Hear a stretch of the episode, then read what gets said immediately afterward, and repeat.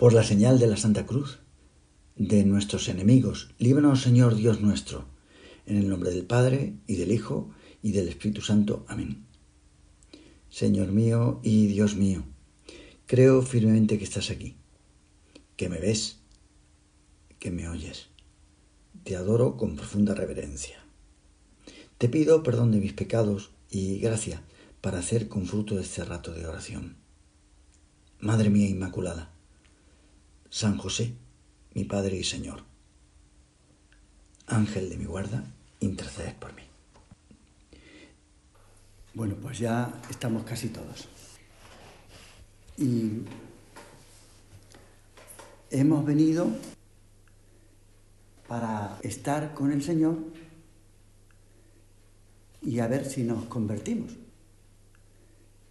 Si vosotras me preguntáis, bueno, ¿y usted qué hace cuando no está en el confesonario o predicando las meditaciones. La verdad que como me habéis preparado un banquete, la primera vez que como en una cancha de tenis, mirando a Sierra Nevada.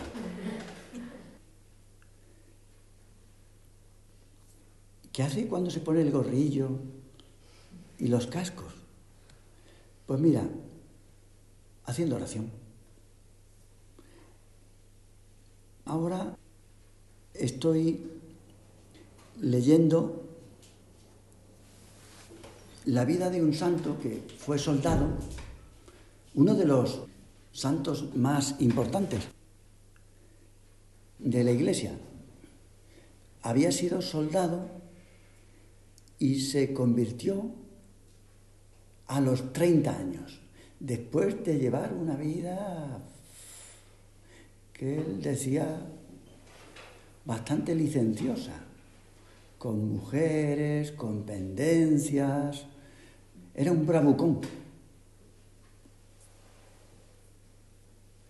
Y bueno, haciendo oración, digo, pues si este se convirtió a los 30 años, yo me tendré que convertir a los 60. Pues a ver si me convierto. Hemos venido todos los que estamos aquí a convertirnos, cambiar de vida. El primero, el cura. Por eso, que nadie nos distraiga de Dios. Y ahora, como sois buena, la verdad que Pocas veces he tenido la oportunidad de dar un curso de retiro a gente tan conocida y tan buena. Muchas de las cosas de las meditaciones no están previstas para vosotras, para otras personas, que tenéis que ayudar vosotras. ¿Qué hace usted cuando no está en el confesonario? Rezar por vosotras. Y no solo por vosotras, sino también por vuestros hermanos, por vuestra madre, por vuestro padre. Porque para ser santo hace falta rezar mucho. Ya lo decíamos. Mira, este santo no era una persona excesivamente inteligente, se sacó la carrera, pues, muy mayor. Fue sacerdote, pero le costaban mucho los estudios, muchísimo. Con tan pocas cualidades humanas, como logró ser un santo tan grande? Porque, hombre, ha habido santos muy grandes, gente que tiene una inteligencia prodigiosa por ejemplo, don Álvaro del Portillo. Es que eh, con cuatro doctorados, pues ya te puedes imaginar. Hay gente fuera de serie. Sin embargo, este se le daba mal. ¿Y cómo fue tan santo? Pues mira, porque este es uno de los grandes santos de la historia de la Iglesia, el soldado. Hacía siete horas de oración todos los días. Claro, hombre, claro. Así. No una orilla, media orilla por la mañana y media orilla por la tarde, siete horas de oración. Hacía dos horas de oración, como no dormía bien, en la cama hacía otras dos horas. Aprovechaba. Así hasta un paquete, como somos, como soy yo, vosotras no, puede ser santo a los 65 años y convertirse. Entonces, este curso retiro, vamos a intentar convertir a María. No, María no hay que intentar convertirla. Me voy a intentar convertir yo. Esta, déjala, déjala, déjala. Le voy a decir cosillas bonitas para ver si... No, tú a lo tuyo. Que por mucha experiencia que tú tengas, eso está ya inventado todo. Vamos a lo nuestro. No pensemos en la conversión de los demás. Yo he venido aquí a ayudar a la conversión. No, no. ¿Cómo convertiremos rezando nosotros? Tú y sobre todo el cura. Aquí tenemos al Señor. Todas las que estáis aquí sabéis hacer oración mental. Este gran santo, que, hombre, no era excesivamente inteligente, pero era muy práctico.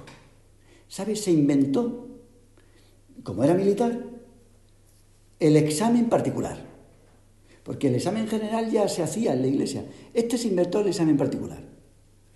De hacer un examen concreto de una cosa, del defecto que uno tenga dominante. Bueno, pues tú puedes decir, ¿Y yo qué defecto dominante tengo? Pues esto lo tienes que descubrir. Algunas ya lo sabéis, ¿eh? Pero otras no. Yo soy perezosa, o no. Hay gente que no soy perezosa. Otras soy... ¿Qué, qué es lo que os pasa? ¿Cuál es vuestro defecto? La superficialidad, la falta de laboriosidad, el egoísmo, cada uno tiene, yo podría decir el mío, pero eso no hace falta que lo diga porque vosotros lo veis. Cada uno tiene su defecto y hay que luchar contra eso. Pero primero descubrirlo y no luchar en negativo. Voy a ser menos orgulloso. Porque hay gente que se pica y dice, oye, mira, yo quería hablarte. Mire, mire, yo, a mí no, usted no... Bueno, perdona, perdona gente que, que te dice lo que tú le tienes que aconsejar. Y eso me he encontrado con gente así. Mire, esto no me sirve. Usted, lo que me sirve es que usted me diga, ah, pues, pues, yo te lo digo. Si es lo que te sirve, pues yo te lo digo. Gente que tiene confianza, no, me atosigue. No, no, no te preocupes. Claro, el orgullo. A mí no me gusta que me vayan exigiendo o controlando, bueno, ni a mí, claro, no le gusta a nadie. Pues el defecto que tú tengas, pero no luches contra el defecto, sino vencer ese defecto dominante que tú tengas, que tienes que descubrir, con, con cosas positivas. Y este se inventó, el examen particular, eh, él decía, nada más que uno se levanta, pensar, ¿cómo voy a luchar contra esa cosa? Y después, al mediodía, después de comer, cuando se hace la visita, a ver, ¿cómo va esto? Oye, pues he vencido eh, durante la mañana en esta cosa. Y luego, por la noche, el tercer examen particular concreto, y ya verás cómo, con la ayuda del Señor, pues lograrás tú desarraigar eso que te aparta del Señor. Aparta, Señor, de mí lo que me aparte de ti. Eso hemos dicho en las meditaciones anteriores. Si nosotros logramos quitarnos ese defecto, No intentar mejorar a la gente, porque uno cuando empieza a hacer oración quiere mejorar a su prima, a su hermana, a su novio, a todo, el mundo, menos a ella misma. Y dice, oye, no, mira, focaliza tú. Pero bueno, pero si Yo he venido aquí a apoyar, sí, a, apoyarte, apoyarte. Ya habrá tiempo para hablar con tus amigas, tus conocidas o tus allegadas. Ya habrá tiempo después, después, después del curso de retiro. El lunes, el martes. Aquí hemos venido a ayudar rezando. Todos. ¿Y cómo se puede ayudar rezando? Pues mucho. Tú y yo estamos aquí porque alguien en el cielo estará intercediendo por nosotros. Seguramente es San José, que quiere nuestra conversión. A nuestra edad, uno a los 30 nos parece ya mayor, Santa Teresa de Jesús a los 40. Pero a los 65 yo no conozco a nadie, por ahora. Ya sabemos a lo que venimos. A hablar con Él. Que nos dé su luz. Porque tentaciones vamos a tener, ¿eh? sobre todo por la noche. Que para el espíritu oscuro, parece que Satanás, el rey, te despiertas a las 3 de la noche y dices, ¿qué hay? A las 3 de la noche, todos los días a las 3 de la noche. Por la noche cuando uno se le ocurre, digo, vamos a hablar de cosas bonitas entre nosotras, en la habitación, de cómo te convertiste tú y cómo, cómo estamos aquí, por qué la vocación, voy a contar mi vocación. ¿Tu vocación? ¿Para qué? ¿A quién, le interesa? Duérmete niña, duérmete ya.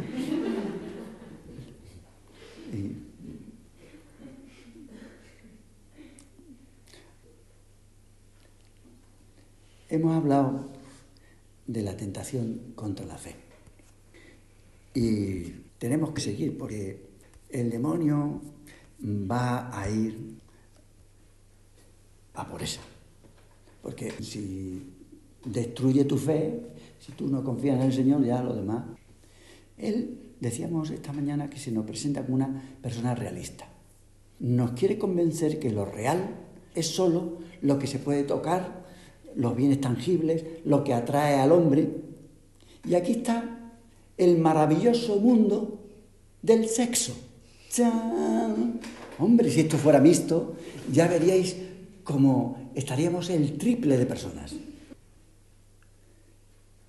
La propaganda de Satán quiere hacernos ver que la castidad nos hace esclavos.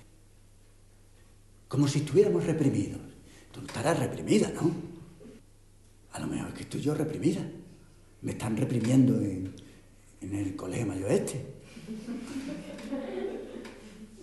Hombre, algo de verdad tiene esa mentira a medias, una verdad a medias. Efectivamente, la castidad nos tiene apresados, atados, esposados, pero a una cosa que el demonio no puede entender. Porque él solo busca poseer y no entiende que estemos contentos estando enamorados. Eso no lo entiende. ¿Él no ha estado enamorado? Sí, él ha estado enamorado. Y está enamorado. Satanás está enamorado. Pero de sí mismo. Claro. Como escribió San Juan, Dios es amor. Así podemos expresar esta opción fundamental de nuestra vida.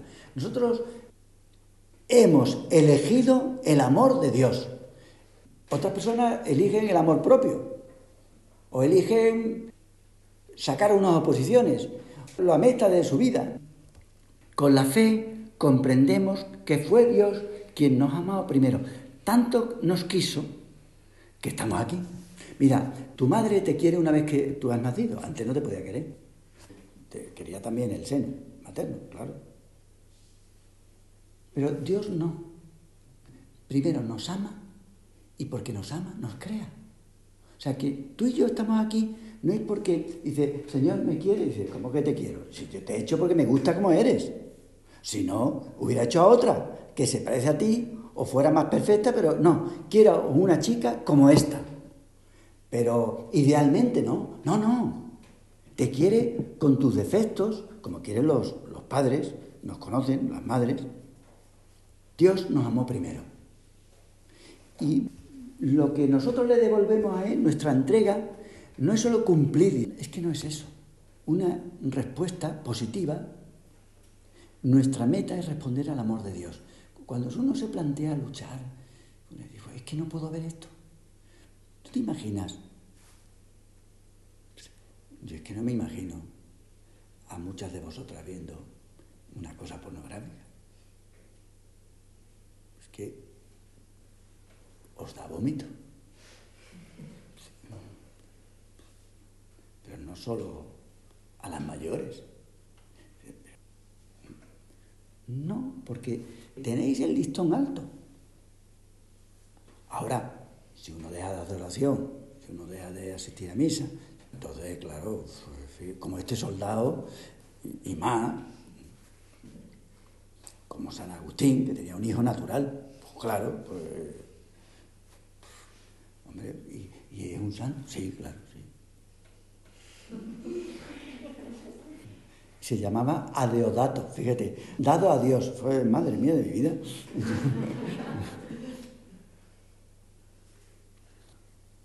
La virtud de la castidad es la que nos lleva a custodiar nuestro corazón. Y no solo es cuestión de Dios, hay que resistir, venga, vamos, resiliencia, resistiré a la tentación. No es fuerza de voluntad, es cuestión de amor. Por eso escribió San José María que sin caridad, lo que vosotras estáis poniendo en los carteles, sin amor, la castidad se convertiría en decencia. Vosotros no sois personas decentes. oye, este escote, oye, esa falda, oye, ese bañador. No, vosotros no sois personas decentes. Lo que nosotros queremos es proteger lo más grande que tenemos, el amor de Dios. Y esto es una tarea que dice, bueno, pues ya está, ya he protegido mi amor. no, hombre, no, eso es una cuestión de toda la vida. Esto no es una labor que se da por terminada. La custodia del corazón se concreta en infinidad de detalles. Si es que además eso se nota. Hasta cuando uno va a una tienda, en el probador, a ver cómo se comporta. O en las convivencias, cómo sale así. Bueno, no digo nada porque todavía he estado en gimnasios. Yo el primero, pues sé cómo salen algunos. Me acuerdo que tengo una piscina de Sevilla, pues llevé a mi hermano, que quería que me acompañara a nadar. Y bueno, llevé a una piscina que estaba bien. Y está casado, tiene hijos, en fin, que es el pequeño de mi hermano. Entonces, Digo, bueno, ¿qué tal? Porque él iba por una calle y yo iba por otra. Entonces, pues ya al final, ya no vengo más aquí. Pues, ¿por qué no viene más aquí? Es que aquí, si es que me meto en el. para ponerme el bañador y. A una entrando y saliendo, una. Chica, pero sí, pero ¿dónde te has metido? Entonces digo, que se había metido, claro, en la parte de la, mujer. Claro, dice, claro, si te quitas las gafas de miopía, pues entonces te, pero hijo mío, qué despistado eres. ¿eh? Bueno, eh, pues sí, el pudor, la modestia, estas cosas le da igual. Ya se ve que a, él no le da igual. Dice, pues yo corto por los sanos, yo y quiero venir aquí, que aparecen unas pericas, saliendo y entrando. Pues sí, la prudencia evita que surjan unos lazos de afecto que no se puede controlar. Parecen de forma espontánea. ¿Qué nos pasa a todos? Esos lazos son ciegos. Por eso es bueno evitar estar a solas en lugares privados con personas que nos atraen. En el coche, claro, eso pone una musiquilla, está en el coche la luz de la luna, pues ya me dirás tú ahí que cómo va a acabar la cosa. El que se mete en la boca del lobo pues se lo come el lobo. Ser estrictos, evitar que se dé ese ámbito, que no se corresponde a una persona que es cristiana. No es que seamos raros, que no se relacionan con las nuevas tecnologías. Hombre, los cristianos podemos tener amigos, novios, pero no pasar a una esfera que es impropia, de lo que nosotros somos, de nuestro estado. No entrar en esa atmósfera íntima y que en muchos casos la guarda de nuestro corazón, que lo tenéis que tener reservado para vuestro marido. Esto no puede ir para primero que se presente. Claro, al compartir nuestras cosas íntimas con otra persona, se gravita en la órbita de los afectos que están destinados no para esa o para ese, en el caso vuestro, no pasar a la estratosfera. Si la distancia se acorta, se entra dentro de la atmósfera peligrosa, porque entrar allí hay una fuerza de atracción que es muy difícil de parar, imposible, cada vez mayor, por muy santa que seas. Una santa no se mete en esa atmósfera. Como dice la primera ley de Newton, la atracción es inversamente proporcional al cuadrado de las distancias. No sé qué significa, pero está bien, ¿verdad? Está, muy bien decirlo, ¿no? La atracción que se siente con una persona del otro sexo es en parte espiritual. En vuestro caso, desde luego, espiritual. Pero también es pasional. Y es muy difícil de dominar. ¿Y qué significa que es pasional? Que ciega. Por supuesto que debemos de ser educados y amables, pero hay que ser prudentes. Vosotras sois más sensibles, más intuitivas que un varón, ¿no? Y os dais cuenta de cuando se están fiando en vosotras y dice, pero este, pero este ¿qué, qué pasa? Si no es mi novio. También nosotros rezamos con la mirada. Mirar a una persona a los ojos crea una fuerza muy fuerte. Como le decía el cura de Ars, esto lo decía, un campesino cuando le preguntaba, ¿qué hace aquí junto al Señor? Dice, yo le miro y él me mira. Las miradas expresan amor. Claro, ¿y qué tener cuidado? O, o no, porque con el Señor y con tu marido no vas a tener que tener cuidado. Mira, todos tendemos a la vanidad, todos. No penséis que es una cosa solo de alguna persona. A llamar la atención, a que se fijen en nosotros, todos. Claro, lo que hemos dicho, mirar a los ojos y sostener la mirada, eso crea un nexo muy fuerte. Mediante una conversación fácilmente se da lugar a un intercambio de afecto, que a lo mejor no solo tenías que haber entregado a ese. Oye, pero ¿tú qué haces? esto es una cosa íntima tuya. Eso es exclusivo de otra persona. Pero mira, si sucede eso, no plantearnos resistir solos. Lo prudente es abrir nuestro corazón a la persona que pueda ayudarnos, porque sea, sea una amiga, que lo que nos dice, ah, pues no seas tonta, ¿cuánto tiempo lleváis? ¿Seis meses? Pues ya, pero ¿ya te has casado con él? Porque claro, ahora la gente se casa sin papeles, sin nada, y si ha tenido tres novios, pues ya es polígama, políngana o Claro, ha tenido tres maridos ya, sin papeles, eso sí. Pero a la que te pueda ayudar, mira, me pasa esto. Es que veo que no me interesa, que este no es el amor de mi vida. Y contar las cosas con pelo y señales. Aparta, Señor, de mí lo que me aparte de ti. Estás pegada a una serie que, que no te está haciendo bien. Hemos de estar decididos a echar tierra por medio por un amor más grande, por el de tu novio, por el de tu marido, por el de Dios. Lo claro es que nosotros estamos hechos a imagen de Él y tenemos la posibilidad de crear vínculos de amor con la gente que nos rodea. Estamos aquí y, nos queremos porque es que estamos hechos a la medida de Dios. Es muy fácil crear vínculos. Y esto se une que Dios nos ha hecho varón y mujer, como dice la Sagrada Escritura. Bueno, pues ya hablaremos de lo importante. Somos personas enamoradas. Tenemos que serlo. No, no somos personas que, no, esto no lo puedo ver. Si es que me da asco. Si yo no lo veo, ¿por qué no quiero? Paso. Bueno, pues vamos a pedirle a nuestra madre. Ella tantos ejemplos que nos ha dado de esta virtud, por supuesto. Y estaba casada con el hombre mejor.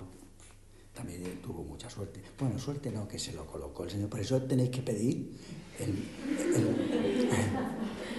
pedir, pedir, pedir el marido, pedir, pedir, pedir. Hay que pedirlo, hay que pedirlo. Y sobre todo en la misa, en la consagración, pedirlo. Inventar una oración si queréis, para pedir el, el marido como anillo al dedo. Te doy gracias, Dios mío, por los buenos propósitos, afectos e inspiraciones que me has comunicado en esta meditación. Te pido ayuda para ponerlos por obra. Madre mía Inmaculada, San José, mi Padre y Señor, Ángel de mi guarda, intercedes por mí.